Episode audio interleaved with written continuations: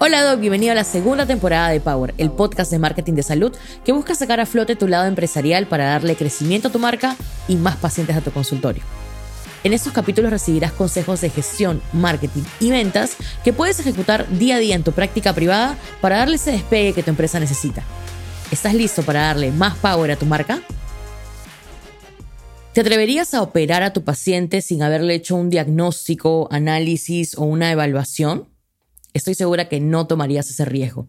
Y es exactamente lo mismo que deberías pensar con tu marca.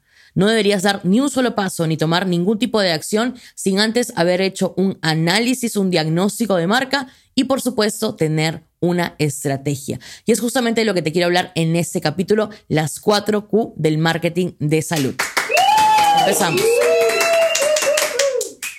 Genial, doctor. Muchísimas gracias por estar aquí. Espero que hayas escuchado los anteriores capítulos donde voy explicando un poco más sobre este mundo hermoso y que me enamoró hace varios años del marketing de salud, ¿ok?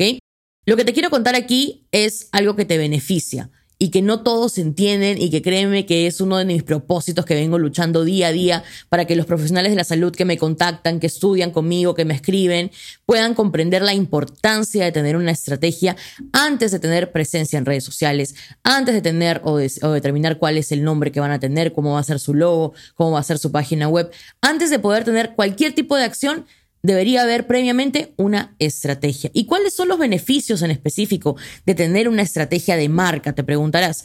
Primero que vas a tener un plan de acción. Eso es lo más importante. Vas a poder tener una planificación, un planeamiento de un conjunto de acciones generales y específicas que te van a llevar hacia tus objetivos. Segundo, que no vas a improvisar y de esa manera vas a poder maximizar los resultados que esperas. Obviamente, aparte de ser doctora o doctor, eres un empresario de la salud, una empresaria de la salud y vives por los resultados y vives atrás de resultados. Así que definitivamente ese debería ser tu principal objetivo y no está mal, pero para tener o para llegar a eso debes tener un plan.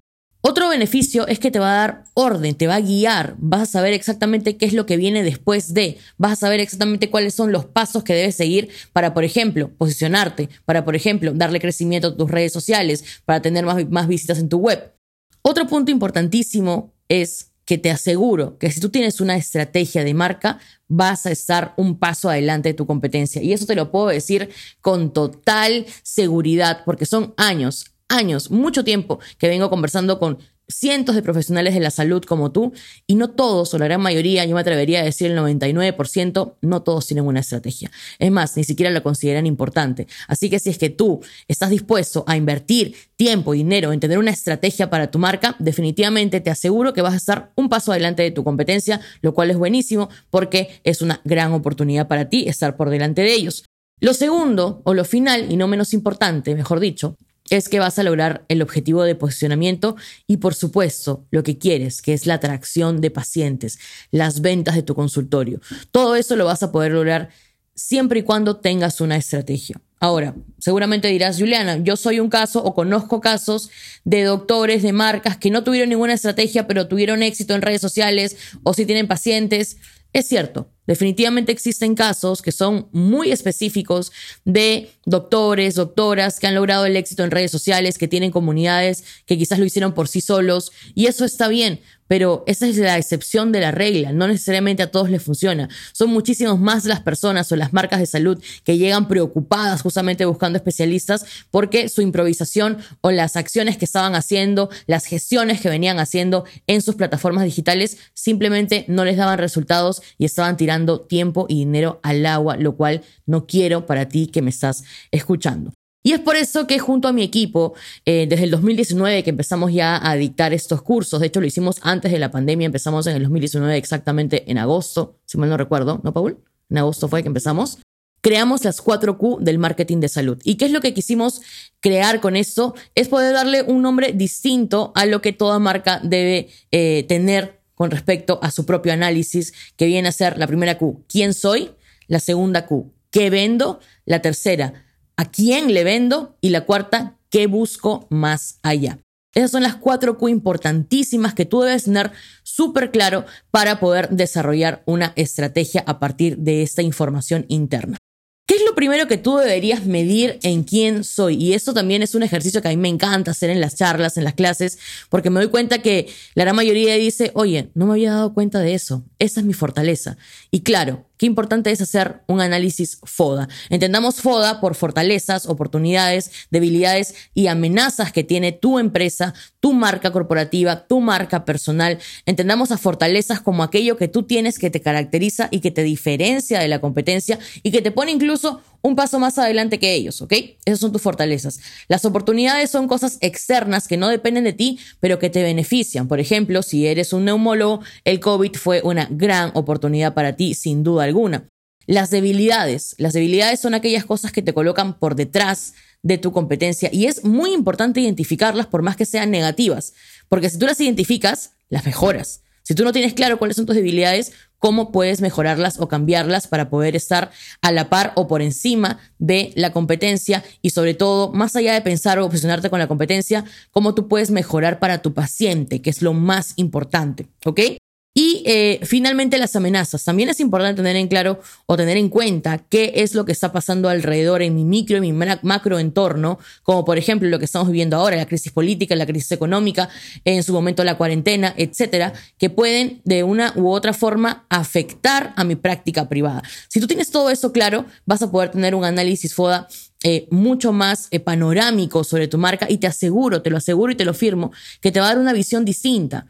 Muchas veces en los ejercicios que yo hago en las clases o en las charlas, me doy cuenta que dicen, oye, es cierto, y eso no lo comunico, esa es mi fortaleza y mi paciente no lo sabe y eso no lo convenciona en mis redes. Entonces, te invito a que hagas primero un análisis FODA de tu marca.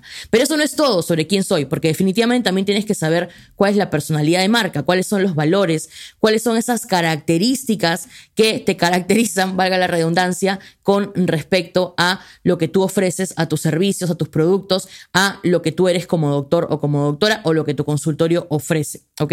Una vez que tengas claro quién eres, hay que saber también qué vendes. Y aquí también es un punto que a mí no me deja de sorprender, y es que muchos doctores ni siquiera tienen un listado de sus servicios, no saben exactamente qué venden. ¿Y sabes de qué manera eso te perjudica? Si tú no tienes claro cuáles son los listados de tus servicios, no tienes claras las oportunidades que puedes aprovechar.